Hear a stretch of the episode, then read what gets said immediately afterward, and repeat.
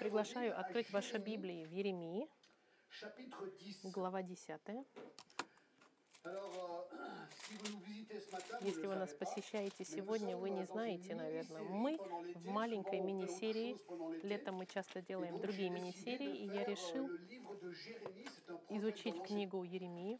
Это пророк Старого. Donc, И это в пяти посланиях. chapitres en cinq messages. 52 главы и 5 посланий. Ну, если вы были здесь в прошлое воскресенье, вы знаете, что мы 25 глав в одном послании сделали. Все возможно. Сегодня мы изучим с вами одну главу, может быть, даже меньше, чем одну главу.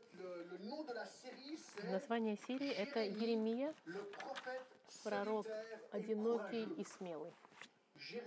Еремия смелый и одинокий пророк. И сегодня послание я «Le назвал «Бог Еремии, запятая, как стать идолопоклонником». Забавное задание, но вы поймете через несколько мгновений.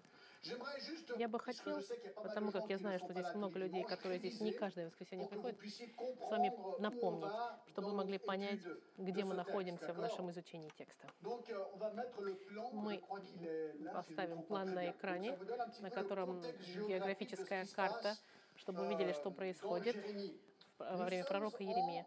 Мы находимся в 627 Avant Jésus-Christ. году до Рождества Христова. Et Jérémie est И appelé Еремия pendant ce призван в это время, во время царствования иудейского царя Иосии, который был последний хороший царь иудейский. Вы видите, это Израиль сейчас называется в это время, часть называется. Иуда, а, а север назывался Израиль. Вся территория Израиля разделилась на две части. 616 avant В Jésus-Christ, 616 году до Рождества Христова Вавилония захватывает Ассирию И разрушает столицу Ниневию. Но Египет с фараоном Нехау решает вступить в войну и помочь Ассирии против Вавилона, чтобы расширить свою территорию. Но царь Иосия иудейский пытается остановить Египет на пути. Он говорит, нет, лучше мы будем под ассирийцами, чем под египтянами. Они хотят остановить Египет, который поднимается вверх в э, помочь Ассирию. Иосий идет в долину Мегидо. Это место, которое можно посетить сегодня. Это долина. Мегидо. И он вступает в войну с Египтом. Иосия убит. Это все можно 2 почитать во втором, 35. во вторых послании Хроник, 35 главе все написано. Египтяне продолжают путь, поднимаются на север до города. Каркемиш, который находится вверху. Там Египет и Вавилония pendant 4 ans, se battent à Carchemish. четыре, года держат сражение при Каркемише. Вы можете по интернету, в Гугле, в Википедии посмотреть сражение при Киркемише, четыре года, которое длилось. Но 605 в avant Jésus-Christ, 605 году до Рождества Христова. Навуходоносор становится царем Вавилонии. И он решает со всем этим закончить. Он разбивает полностью Египет в Каркемише и захватывает Иуду, Иудею. И он делает несколько вещей. Первое, он захватывает царя. Иоакима в того, в тех- того времен э, в Вавилон. Потом он уводит с собой все сосуды храма, все. Третьим, 10 000 он переселяет 10 en Вавилонии. тысяч евреев в Вавилонию. И четвертое, Он полностью уничтожает Иерусалим. Все это можно прочитать 52. В Еремии Et le livre 52 des главе и в книге Плача Еремии. 4. Особенно в Плаче Еремии 4 глава хорошо описывает этот.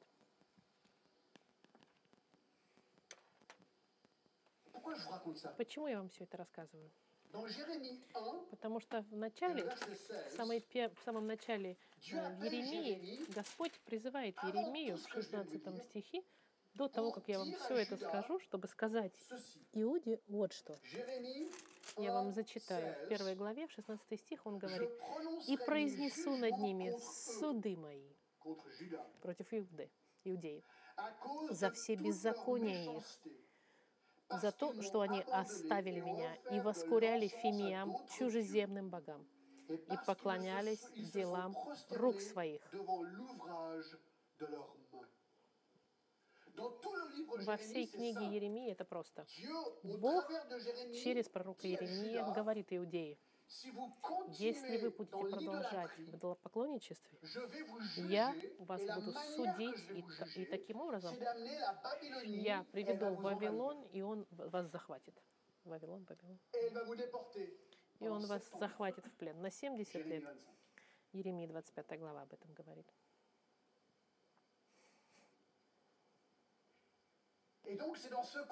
И в этом контексте мы находимся с вами. Prêcher призван, чтобы проповедовать Суд Божий и умолять свой человек покаяться в этих грехах, чтобы избежать катастрофы. К сожалению, друзья мои, заключение. Печальное, что народ не послушал. Я надеюсь, что вы вернетесь в следующее воскресенье, потому что вы увидите, что они сделали с пророком prochain, c'est Еремией. les souffrances de Следующее воскресенье будет страдание Еремии. Это ужасно. То, что он должен был été пережить, потому что он был- 41 был ans. отвергнут в течение Ils ont 40 dit, лет. Они ему говорили, ты сумасшедший, Еремия. И, и кто был прав? История нам доказывает, что прав оказался écouté. Еремия, потому что Иуда не послушалась, Вавилония пришла, захватила и увела с собой в плен людей. Еремия был прав. Первое послание, которое мы с вами видели, это было призвание Еремии, первая глава. La Прошлое воскресенье мы видели вторую часть послания Еремии. parcouru 25 Мы с вами пробежали через ces 25 chapitres, глав, il y a 12 И в этих 25 On a vu les 12 sermons главах мы видели 12 проповедей, ну. Еремии, так сказать, 12 пунктов, когда он пророчествовал против Иуд- Et aujourd'hui, Иудеи. la troisième partie, И сегодня третья часть. Мы хотим Jérémie. Бога Еремии. Бог Еремии под, с devenir подтитром «Как idolâtre». стать идолопоклонником». И здесь мы 10. в 10 главе с вами находимся, пророка Еремии. Alors, comme on l'a vu dans le chapitre 1, verset 16, Как мы видели в arrivé à 16 cause de главе, в 16 стихе это все произошло из-за идолопоклонничества иудеев. Давайте попытаемся понять, что такое идолопоклонничество. Я сейчас еще раз повторю иллюстрацию, которую я использовал на прошлое воскресенье, Уоррена Уорсби, потому что я нахожу ее особенно хорошей иллюстрацией. Он говорит вот что. Чтобы понять. Что такое идолопоклонничество? Если вы родитель, представьте себе, ваш ребенок вам скажет, я тебя ненавижу. Я, за- я презираю все, что ты сделал для меня. Оставь меня в покое. Я хочу жить мою жизнь, как я хочу, а не, а не по каким-то глупым правилам, которые ты хочешь, чтобы я, чтобы ты для меня придумал, Ни какими-то советы не хочу, которые ты думаешь для меня хороши. Честно. Если ваш ребенок вам скажет это, как вы отреагируете? Я думаю, любой родитель, который вырастил этого ребенка, родил и вырастил этого ребенка, был бы наполнен печалью и, и Eh тоски, Вот. Что такое идолопоклонничество. Таким же образом сердце Бога, оно уж- э, разбито, когда его дети пов- поворачиваются к идолопоклонничеству и другим богам. 41 ans, a dit И Еремия в течение 41 года говорил, Иуда, иудеи, вы повернулись к другим богам, вы идолопоклонники. Бог, печален, но Бог также гневается. Chapitre 19, verset 4, В je vais vous lire, 19 Ils m'ont главе я вам зачитаю. За то, что они оставили меня и чужим сделали место сие, и котят на нем иным богам, которых не знали ни они, ни отцы их, ни цари иудейские, наполнили место сие кровью невинных и устроили высоты Ваалу, чтобы сожигать, сына- чтобы сожигать сыновей своих огнем во всесожжение. Ваалу. Иода не только отвернулся от единственного правдивого Бога, он начал прославлять Бога Ваала, propres и даже своих детей приносили как жертвы. Ваалу они их убивали. Это, друзья мои, это восстание, сопротивление. Бог по состраданию, по своему, Он отправляет пророков, как Еремия, чтобы говорить «покайтесь». Alors, le, le chapitre 10 est particulièrement Десятая глава особенно интересная, я нахожу. Потому что здесь Еремия, который несет Слово Господа, описывает сатирический портрет идолопоклонничества, который показывает, который ре- рельефно показывает настоящий портрет Бога. Он просто хочет показать Иуде абсурд идолопоклонничества. И я свои слова хочу извешать. Чтобы покинуть настоящего Бога ради идолов, это высший акт глупости, отсутствие смысла, идиотства Глупость. И тупости, в общем-то. И хорошо выбрал слова. Это 10. начало 10 главы. Как можно это схематизировать, эту главу? Какой план мы с вами возьмем? Я думал несколько разных способов. Я-. Сделала, сделаю его вроде игры. Я сейчас Вычерчу характеристики идола и дальше характеристики единого и настоящего Бога. Я вас всех, конечно, не знаю, но я думаю, что если вы христианин, если вы любите Бога, вы скажете. Аминь, это ясно.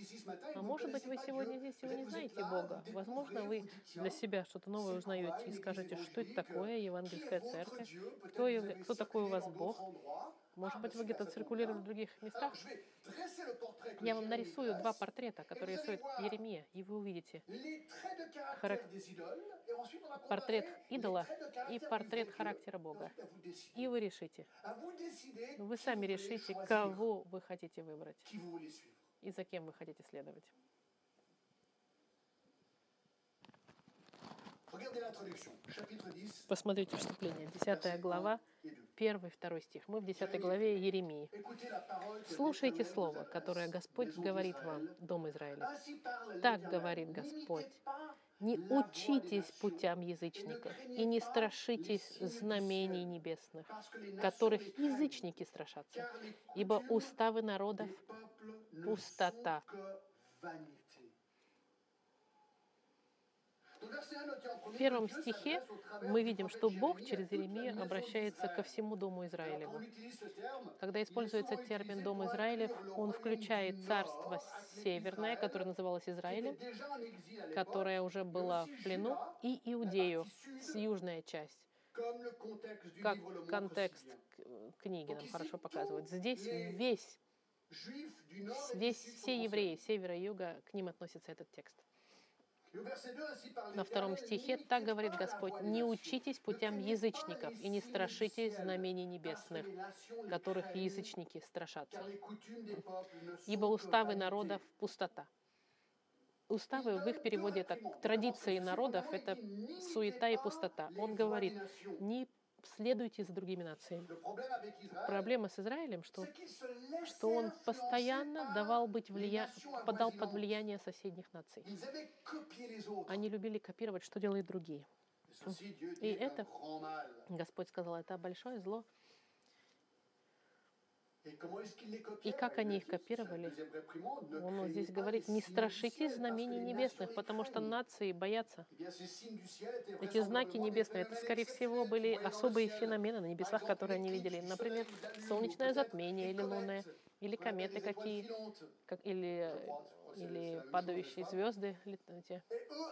Они интерпретировали это как знаки их богов.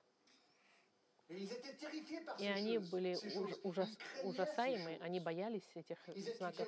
Они изучали солнце, звезды, луну, чтобы оттуда какие-то знаки себе брать, чему-то учиться. Dans 2 rois Во втором 23, На второй книге Царств on lit ceci. 23.5 говорит, Я вам зачитаю. Они изгоняли священников, уставленным Господом, чтобы возносить огонь. А те, кто приносили жертвоприношения Валу, Солнцу, Луне, Зодиаку и всей армии небесной. Он говорит, не делайте этого, не повторяйте за ними. И в третьем стихе он говорит здесь, что уставы народов, это пустота. что традиции народов, они ничего не стоят, они как пыль, а как пар. Интересно, пустота Это то же самое слово, которое мы 1:2, находимся, находим в Екклезиасте, когда Соломон говорит, суета, все суета, сует, все суета. Вот la суета, это то же самое слово, как пустота. И он говорит, что все исчезает, все бесполезно. И здесь то же самое. При- Традиции народов — это пустота и суета.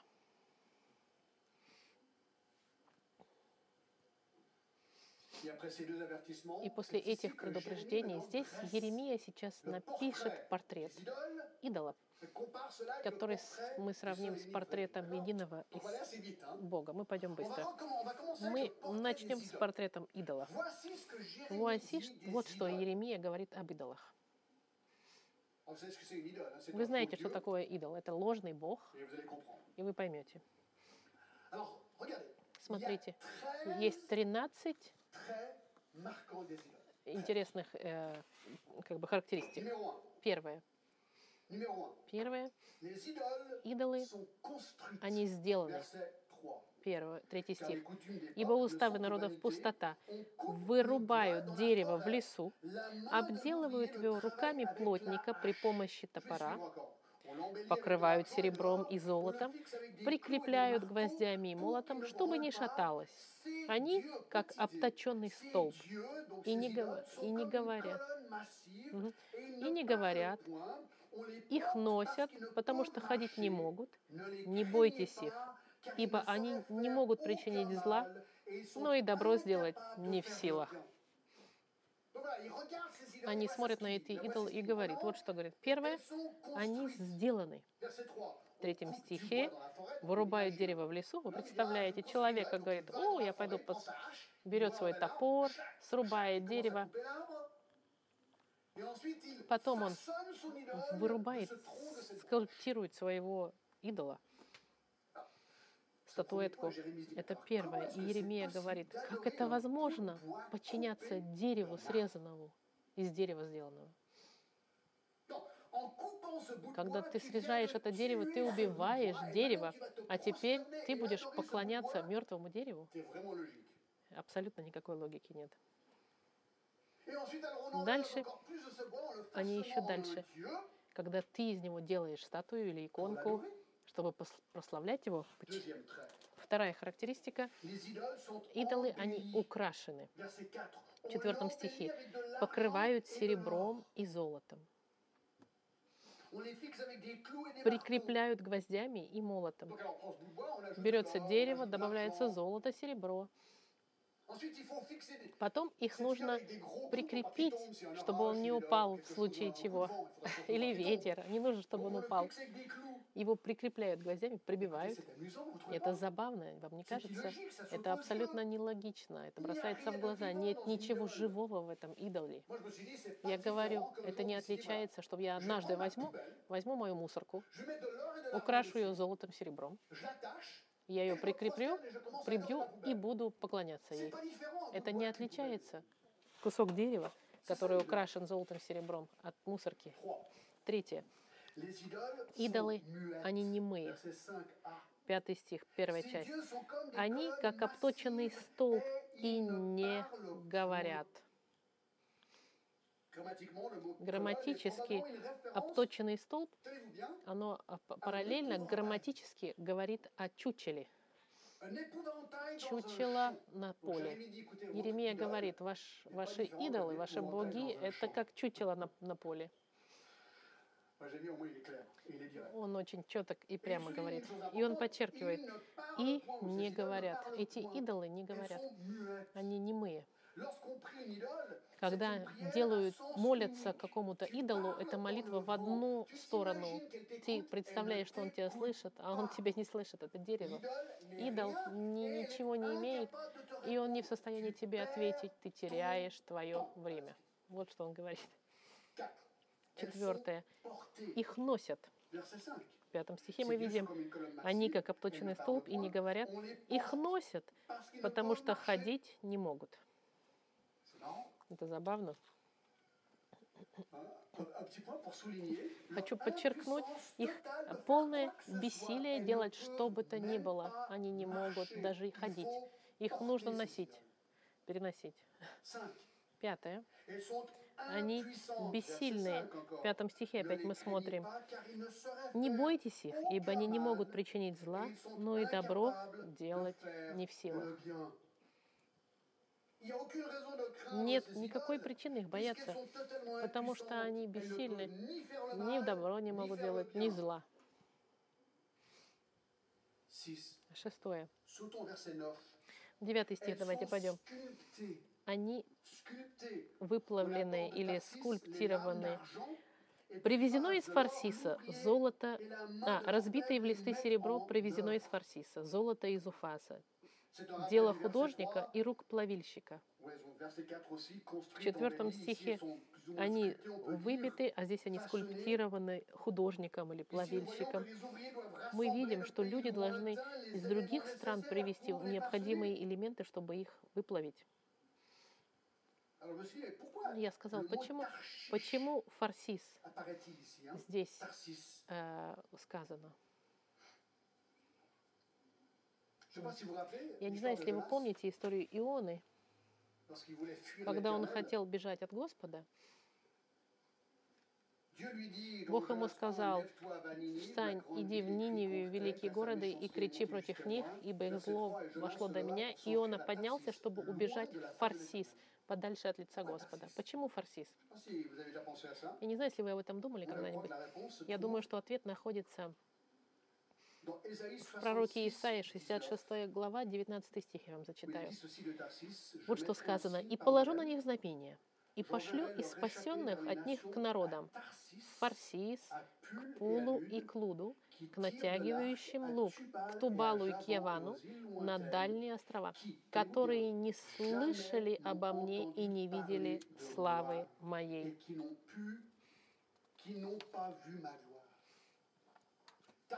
Фарсис — это представление с далекой страны, это сегодняшняя Испания. Это представляет собой страну, которая находится так далеко, что Бога там даже могли не знать. И оттуда они привозили материал для своих идолов. Именно поэтому Иона хотел пойти туда. Он сказал, если я пойду в Фарсис, Бог там, и Бога там нет, он меня оставит в покое. Он смеется, он не знал Бога. И это мы увидим через несколько мгновений. Седьмое. Мы возвращаемся в Иеремию, 10 стих. А, 9 стих. Они одеты, одеты. Одежда на них гиацинт и пурпур. Все это дело людей искусных. Они их балуют, они их одевают. Это дерево украшают. Восьмое. Они предназначены для уничтожения. Так говорит им, боги, которые не сотворили небо и земли, исчезнут с земли из-под небес. Конечно, он говорит, эти идолы, они исчезнут, они предназначены для уничтожения. Это суд против этих идолов. Это эти идолы, они не сотворили ни неба, ни земли. Они сделаны, и однажды они все исчезнут. Девятое. Они Обманчивы в 14 стихе. Безумствует всякий человек в своем знании, срамит себя всякий плавильщик истуканом своим, ибо выплавленное им есть ложь, и нет в нем духа.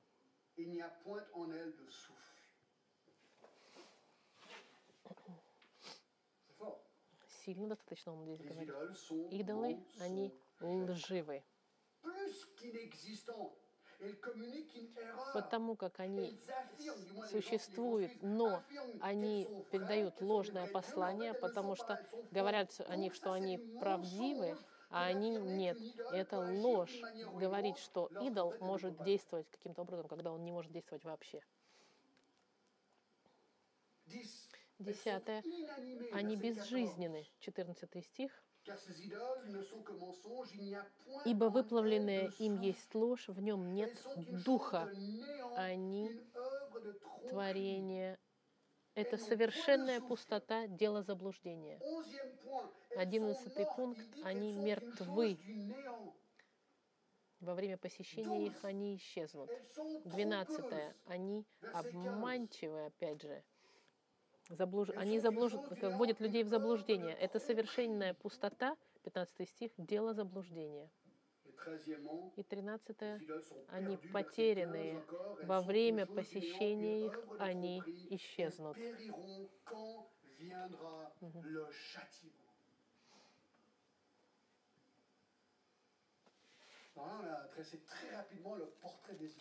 Мы очень быстро изучили портрет идола. 44. Пойдемте с вами теперь в книгу, которая перед Иеремией, Исаия, Je vais lire, euh, 44 ces глава. quelques versets assez rapidement. 44 страна книги Исаии. Исаия описывает похожий портрет, Ésaïe 44 à partir du verset 9. начиная с 9 стиха. «Делающие идолов все ничтожны, и à их не приносят никакой пользы. И они сами себе свидетели в том, они не видят и не разумеют, и потому будут посрамлены. Кто сделал Бога и вылил идола, не приносящего никакой пользы? Все участвующие в этом будут посыжены, ибо и художники сами из Verset 12, людей же. forgeron fait une hache, 12 стих. Кузнец делает железотопор и делает на углях. Молотами обделывает его и трудится над ними сильной рукой своей. Для того, чтобы становиться голоден и бессилен, не пьет воды и изнемогает. 14. Il se coupe Плотник, выбрав дерево, протягивает к нему линию, остроконечным орудием делает на нем очертания, потом обделывает его резцом и округляет его. Красивым видом, чтобы поставить его в доме. Он рубит себе кедры, берет сосну и дуб, которые выбирают среди деревьев в лесу, садит ясень, bois, а дождь возвращает его. И это служит человеку топливом. И части из этого употребляет он на то, чтобы ему было тепло, ta soupe. и он разводит огонь и печет хлеб, и из того же делает Бога и поклоняется. Он берет дерево, держит на две части, разделяет. Часть для того, чтобы горело, пит- пототься, а вторую половину он из него делает статуэтку или, или иконку и поклоняется. Делает идола и повергается перед ним. Часть дерева сжигает в огне, другую частью варит мясо в пищу, жарит жаркое и ест досыта, и также греется и говорит, «Хорошо я согрелся, почувствовал огонь». А из остатков того делает Бога, идола своего, поклоняется ему, повергается перед ним и молится ему и говорит, «Спаси меня, ибо ты Бог мой». Видите, что он euh, сейчас говорит Исаия? Plus Невозможно быть глупее, чем это. Верить, что то, что ты сделал руками, может тебя спасти. У них а, не знают и не разумеют они. Он закрыл глаза их, чтобы не видели, и сердца их, чтобы не разумели.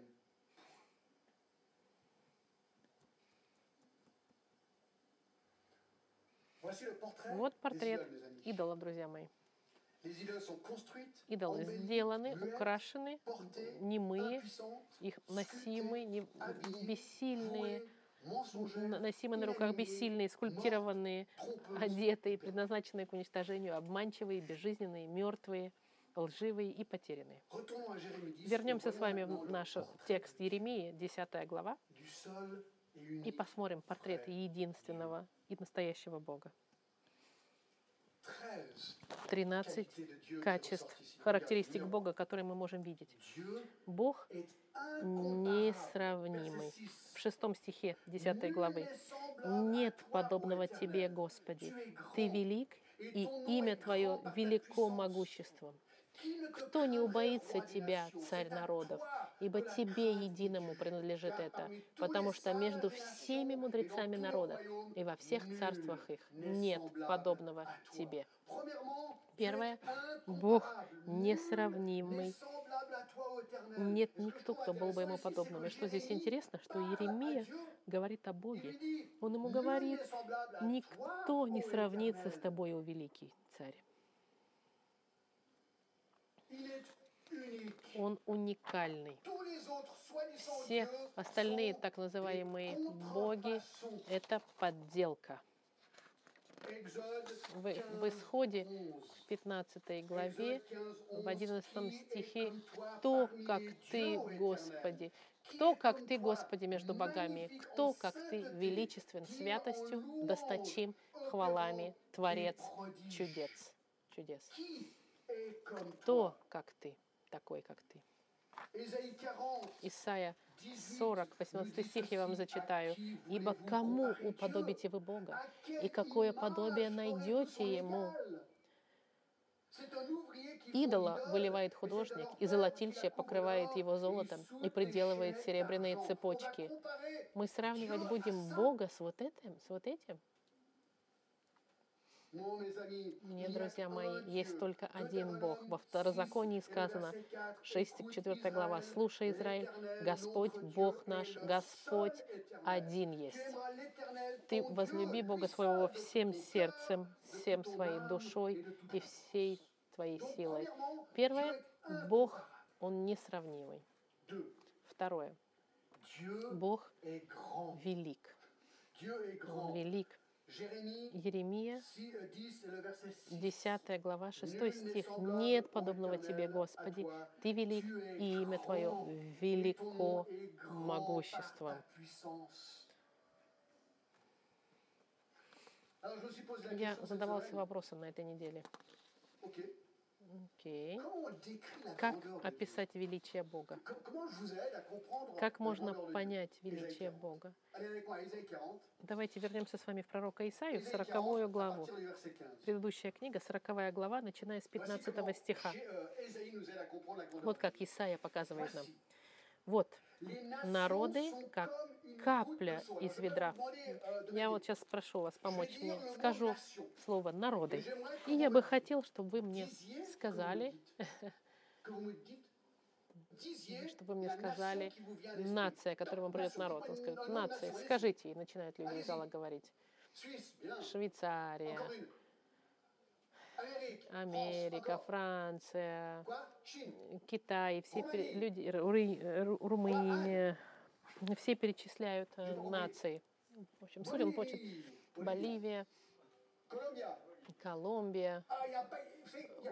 Сколько наций в мире? 200, 200, 220 наций. Посмотрите, в 15 стихе вот что сказано. Вот народы, как капля из ведра, и считаются как пылинка на весах в глазах Господа. Каждая из этих наций, которые мы сейчас с вами говорили, она маленькая пылинка для Господа. Вот, острова. Давайте поговорим с вами об островах. Люди перечисляют разные им острова. Мауриций, Мадагаскар, Канарские острова, Капвер все люди перечисляют нации. Родес, греческий, окей, хорошо. Много островов в мире, в 15 стихе, вот, острова, как порошинка, поднимает он. Родес, как пушинка. Это удивительно. И Ливана недостаточно для жертвенного огня и животных на нем для всесожжения. Вся страна, весь Ливан недостаточно, чтобы зажать, заж, зажечь огонь для Господа. Это величие Бога. 21 стих. Разве не знаете? Разве вы не слышали? Разве вам не говорено было от начала? Разве вы не разумели из оснований земли? Он есть тот, который восседает над, над кругом земли и живущий на ней, как саранча перед ним. В бытие, помните, Господь все сотворил он велик, Он могуч. Третье. Он могуч. Могуч. Мы 10, возвращаемся в verset 6. Еремию, 10 Nul n'est глава, semblable à toi, 6 Éternel. стих. Нет подобного Тебе, Господи. Ты велик, и имя Твое велико могуществом. Он могуч. Это очень практично. Иногда мы видим эти проблемы des мира, диктаторов, которые восстают, люди злые, которые вредят. «Mais Seigneur, est-ce И мы говорим, Господь, Ты choses?» контролируешь ли эти вещи? Ска- Вот что я вам скажу. Даниил, 4 глава, 17 стих. Одна из моих любимых стихов, которые я люблю, когда мое сердце возмущается. Вот что говорит. Дерево, которое ты видел, я думаю, что 17 du chapitre 4 de Daniel. Mhm. Cette sentence est un décret de ceux qui veillent. Cette résolution est Так, он говорит. так, я думаю, что он ошибся словом. Он зачитывает, что Бог царствует над людьми и дает, кому пожелает, даже если это злодейший из людей. В Библии сказано, когда хороший или плохой царь поставленный, это воля. Бога. Он все контролирует. И даже ужасный царь, даже диктатор, даже кто-то, кто делает много зла, как Навуходоносор, à cause они поставлены по, по плану могучего Бога. Daniel 4, 17, c'est dans le contexte de И Даниэль как раз говорил в контексте Навуходоносора, когда ему сон его рассказывал. Видите. Бог, Он могуч. Он могуч и царствует над, над человечеством. 103.1, Псалом il est même puissant 102.20 sur сказано, что Он царствует именно над, а- над ангелами. Псалом Le psaume 102, 103, verset 20. 20 Bénissez стих. «Благословите Господа, все ангелы Его, крепкие силой, exécutent исполняющие Слово Его, повинуясь глазу. Слова Его». Вы думаете, что ангелы сильные, друзья мои? Ангелы, они слушаются приказаниям. Бога. Бог велик. Послушайте, Бог настолько велик, что даже, держитесь, что sur царствует над сатаной. Он царствует над дьяволом. 1, В Иове, 12, в одна- l'Éternel первая dit à глава, Satan, 12 стих сказано. «И «Voici сказал Господь сатане, вот, все, что у него в руке твоей, только на него не простит на руке lui». твоей». И отошел сатана от лица Господня. Сатана не может действовать вне силы Господа.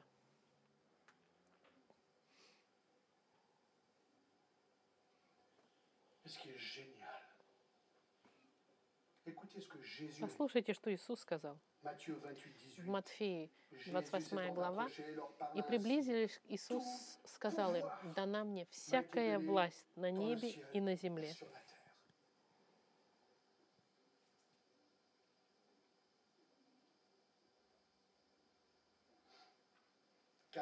Четвертое. Retour à Jérémie 10. Мы возвращаемся в Еремию, Dieu 10 est глава. Господь, Он истинен. Vérité. 10. 10 Et глава. l'Éternel est десятый Dieu стих. А Господь Бог есть истина. Он истинный Бог. Тит 1, 1 et 2 В послании к Титу сказано, что Бог никогда не обманывает. Он, он Бог и истинный. 5. Пятое. Он живой Бог. А Господь Бог есть истина, Он есть Бог живой и царь вечный. Бог живой, это интересно. Сравнивая с этими мертвыми идолами, которых мы сейчас описывали. И это здорово знать, что Бог жив, потому что когда вы молитесь и кричите Господу, ты не поклоняешься какой-то деревяшке, задаваясь вопросом, слышит он меня или нет. Бог тебя слышит, Он живой. Шестое. Он вечный. 10. В десятом же стихе написано, Он есть Бог живой и Царь вечный. Это значит, нет у него лимита времени в, ли- личности Господа. Бог всегда был, всегда есть и всегда будет. Во 33, Второзаконии 27, le Dieu 33 d'éternité сказано, «Прибежище твое, Бог древний, и ты под мышцами вечными». это тоже очень интересно. Если я знаю, что Бог вечен, что Он всегда был, есть и eh будет, значит, мои маленькие проблемы, друзья мои, мои маленькие проблемы, даже если они кажутся большими, но когда я думаю о будущем, я знаю, что Бог вечен, Бог уже все знает, и ничего для Него не является сюрпризом. И как это должно нас укреплять? Господь, видишь ли ты мою проблему? Да, я вижу. Но s'est ты понимаешь, что произошло вчера или позавчера? Да, я знаю. Ты знаешь, я завтра не знаю, что произойдет. Катастрофа? Я знаю. Я все контролирую.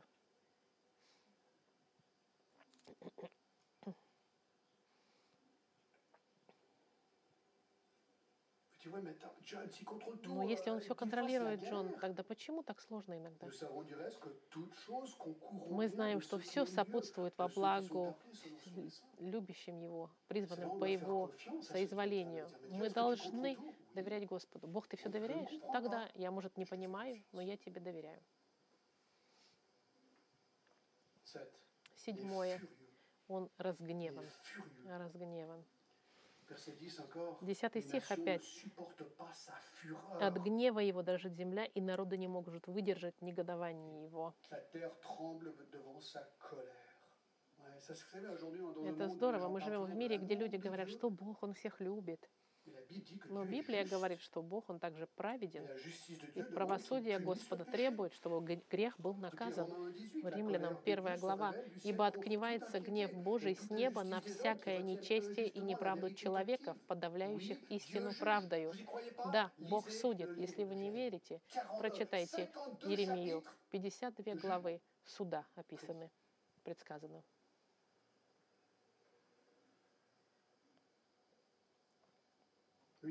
Восьмое. Он творец. 12. 12 Il стих.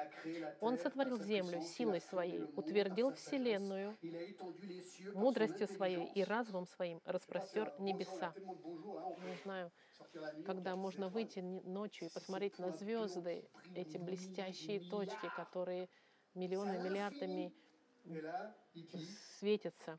Здесь написано, что Господь разумом своим распростел небеса. Он сказал, раз, и звезды придумал. И вся Вселенная была придумана, потому что он подумал и решил, что так будет. Ученые пытаются проанализировать, почему все так логично, почему все повторяется и работает совершенно так хорошо устроено. Они смотрят через телескопы, это хорошо. Я за науку. Но как, как все работает так хорошо, сезоны возвращаются, луна, солнце, звезды, все работает. Как это возможно? Еремия 10, 10, 12. 12. Il a étendu les И разумом своим распростел, распростер небеса и утвердил вселенную мудростью своей. Давай, Творец мы видели с вами. Девятое. Что еще больше сказать? Что он творец, который все сотворил. Девятое, он мудрый. То, что мы с вами зачитали, он мудростью son своей sa утвердил вселенную свою. Le psaume 135, Псалом 5, 135 c'est lui qui a fait Говорит, который сотворил небеса премудро. Десятое, он любящий и влюбленный. 16, celui qui Шестнадцатый est la стих. Не такова, как их доля Якова, ибо Бог его есть Творец всего, и. Израиль есть жезл наследия его, имя его. Господь Саваоф. Знаете, что он говорит здесь? Он говорит, что он любит здесь. Он любит свой народ Израиль, нацию привилегированную, с которой особое отношение с Богом. Он любит Израиль. И он, А Израиль ему в этот момент в спину ножом ударяет, когда восстает против их Бога Творца. Бог заботится о людях. В Verset 11 17, стихе написано, Car ainsi parle l'Éternel, voici cette fois je vais lancer au loin les habitants du pays, je vais les serrer de près afin qu'on les Вот я выброшу жителей земли этой и загоню их в тесное место, чтобы схватили их. Он их оттам- он хочет отомстить за Израиль здесь, который обижает, э, нарации, les обижает. Два последних подпункта 44. я от Verset 22. Исаия 44 беру. Он щедрый и, и, и благой. Послушайте этот стих, несмотря на все, 44 et le эти verset 22 dit ceci. все, что Господь делает с людьми, Он все равно говорит, «Изглажу un твои, как туман, и грехи твои, как облако. Обратись ко мне, ибо я искупил тебя». Во всех этих судах Бог «Reviens, говорит, вернись, вернись, вернись, покайся, вернись к единому единственному Богу. Оставь свое идолопоклонничество, вернись, я тебя люблю и готов простить. Это Бог любви, это Бог милости. И последний 13, пункт. Он также ясен. 45, le В verset 45 19, стихе сказано, в Исаии, я, Dieu, он э, говорит, что, что я истинен и, и говорю вам, что должно произойти. И мы быстро прошли, но я надеюсь, что это дало вам небольшой вкус того, кто Бог. Мы видели, что Он несравнимый, великий, могучий, истинный, живой, вечный, разгневанный, Творец мудрый, любящий, мстительный, щедрый и ясный. И это лишь начало первого настоящего портрета Господа.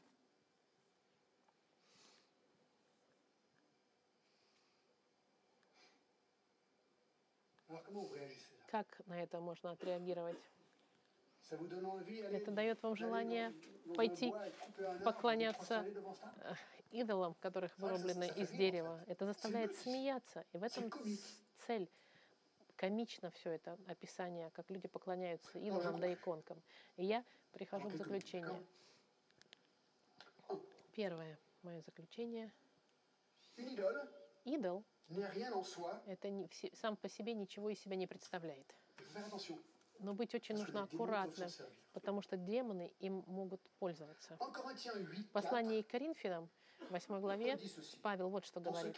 Итак, об употреблении в пищу идоложертвенного мы знаем, en Corinthiens 8, 4, что идол в мире ничто, и что нет иного Бога, кроме единого.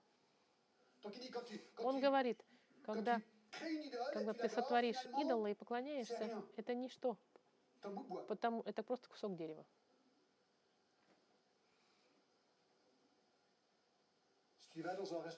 Кто-то идет в китайский ресторан, увидите маленького Будду, кладете под него апельсинку, Под- de ты просто кладешь апельсинку перед статуэткой Будды, и все. Нет ничего в этом идоле, в этой статуэтке. Но en Corinthiens 10, в 10 главе послания к 19 et 20, Коринфянам, nous dit 19-20 стих говорит, что идолы могут быть использованы Corinthiens 10, бесами. 19, Вот что сказано. Что же я говорю? То ли, что идол есть что-нибудь, или идоложертвенное знает что-нибудь? Нет. Но что Ну, не язычники, идол сам по себе ничего не говорит. Ну, Je 20 dis стих. Нет. Но язычники приносят жертвы, приносят бесам, а не Богу. Но я не хочу, чтобы вы были в общении с бесами.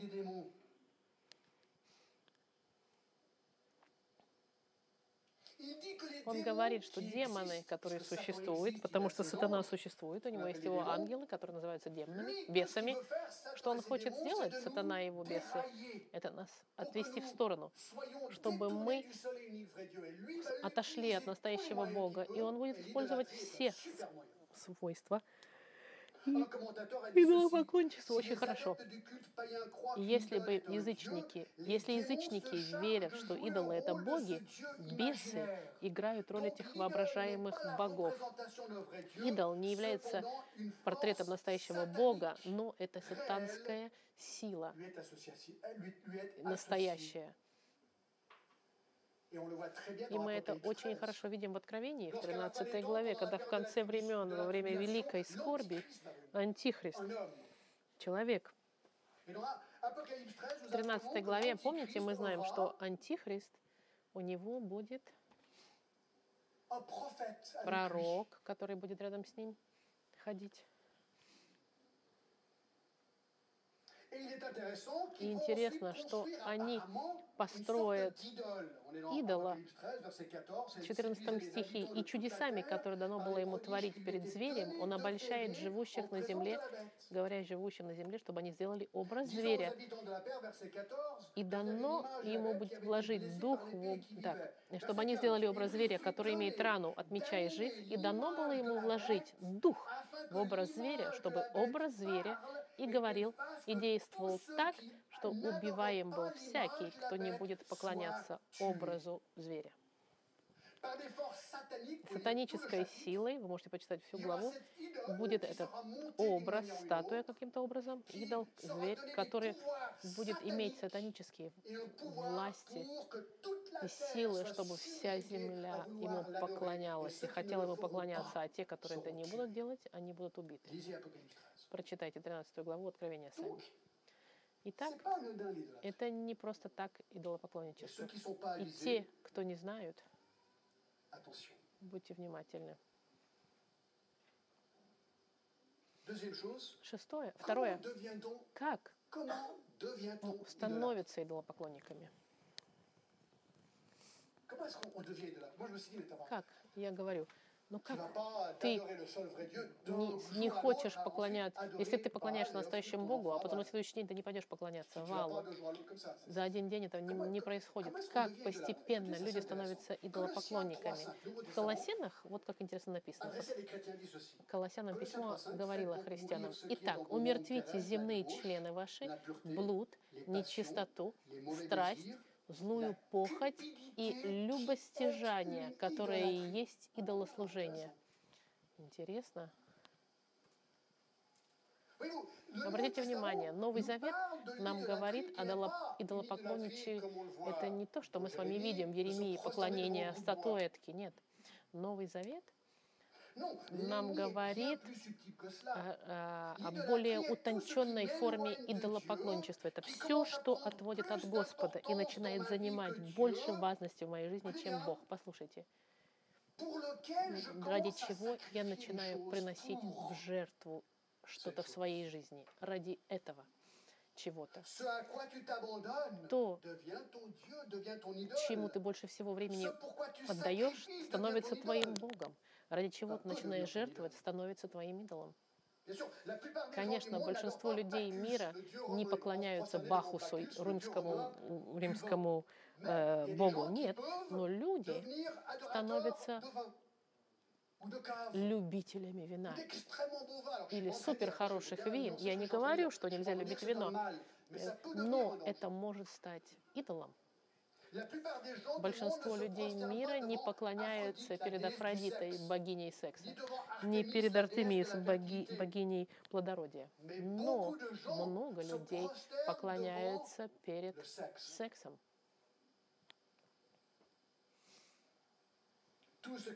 Все, все, отх- которые отходят от настоящего, все, что отводит вас от Бога, и ради чего вы приносите в жертву своей жизни время, становится вашим идолом. Я также Exode 20, считаю ключом идолопоклонничества в Исходе, когда сказано, что ты не будешь поклоняться и служить Ему. Чему мы служим? Что занимает наше время? Что от- отводит меня от Бога и занимает много моего времени?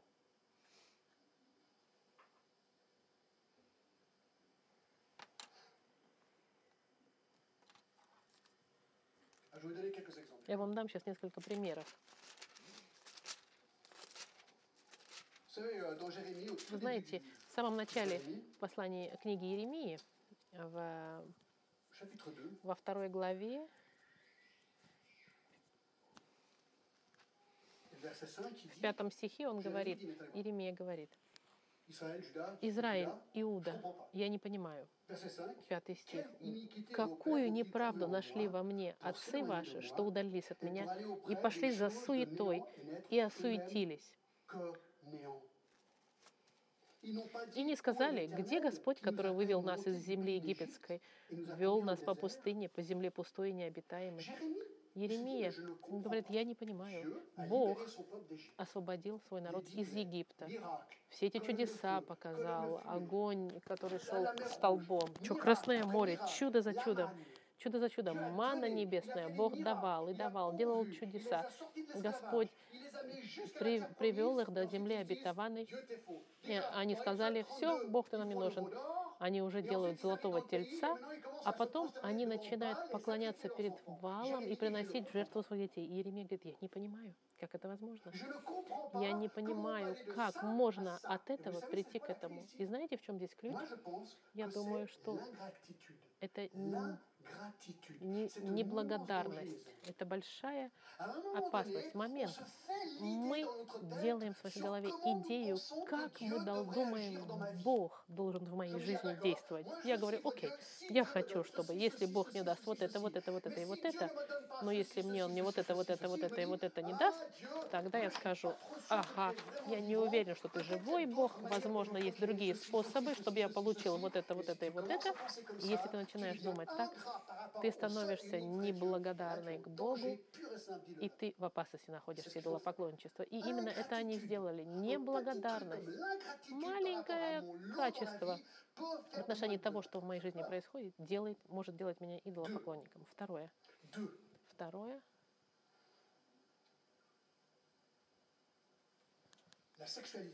Сексуальность. Помните царя Соломона? Когда мы читаем эти главы, мы просто даже не можем в них поверить. У него 1 было roi 11, 3, 700 700 princesses принцесс в et 300 жены и 300 со- concubines. сожительниц. 1000 femmes. Тысяча женщин у него было. Тысяча. Это много, с моей точки зрения.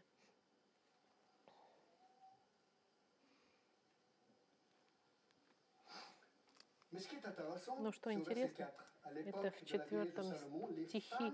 В времена femmes старости Соломона эти женщины наклонили его сердце к другим богам. И сердце его не было полностью предано Господу, как было сердце Давида, его отца. Послушайте внимательно. Соломон, он поклонялся Астарте, богине Сидойской, и Amorites. От мерзостью est mal амаритян. aux yeux. И сделал Соломон зло в глазах Господа. Интересно, Соломон стал идолопоклонником, потому что он любил женщин. И эти женщины языческие отвернули его сердце к идолопоклонничеству. Это так от одного к другому переходят. Он не смог контролировать свои страсти, политические или сексуальные страсти. У него была проблема контроля, и это стоило, это очень дорого он заплатил за это. Я вам дам еще один пример. Мир. Colossiens 4, 14. В послании к Колоссянам, 4 глава, Colossiens 14 4, стих, 14. Vous в нем зачитаю, помните? Помните Димас? Приветствую вас, Лука, врач возлюбленный, и Димас.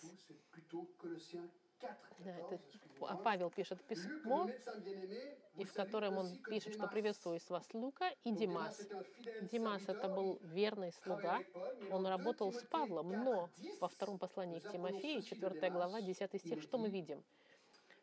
«Ибо Димас оставил меня, возлюбив нынешний présent». век». Димас был апостол, служитель Господа, но в один момент, в один момент он сказал, «J'en ai я, мне надоело, я не могу, столько жертв я приношу Dieu». с Павлом, я пойду в мир. И он оставил Павла. И Павел говорит, интересно, идолопоклонничество начинается в сердце с маленькими вещами, друзья. И мы должны быть очень аккуратны. И я вот чем. Деньги. Есть много примеров 1 Timothée 6, в одном 9, послании к Тимофею je ne vais 6. pas dire l'argent, Не деньги, любовь к деньгам. Вот так. 9, 1 6 Timothée 6, 9 глава, dit, «Mais 10 ceux стих. Те, кто хотят а, обогатиться, падают, падают в, яму les Ибо корень всех зол есть сребролюбие, которому, предавшись, некоторые уклонились от веры и сами себя подвергли многим скорбям. В один момент Больше нет контроля над финансами. Вдруг мы понимаем, ну, я хочу деньги и всеми силами я буду обогащаться. И, и в этот момент это становится идолом.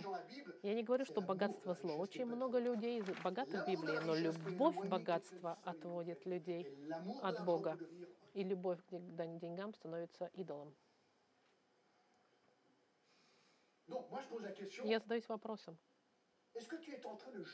играешь ли ты где-то в своей жизни с огнем? Есть ли в твоей жизни область, где ты говоришь, chrétien, est-ce говоришь, ну ладно, христианин разве может быть идолопоклонником? Конечно, может. Смотрите, в послед- в первое послание Ивана, самый последний стих, что говорит, дети, des idoles». храните себя от идолов.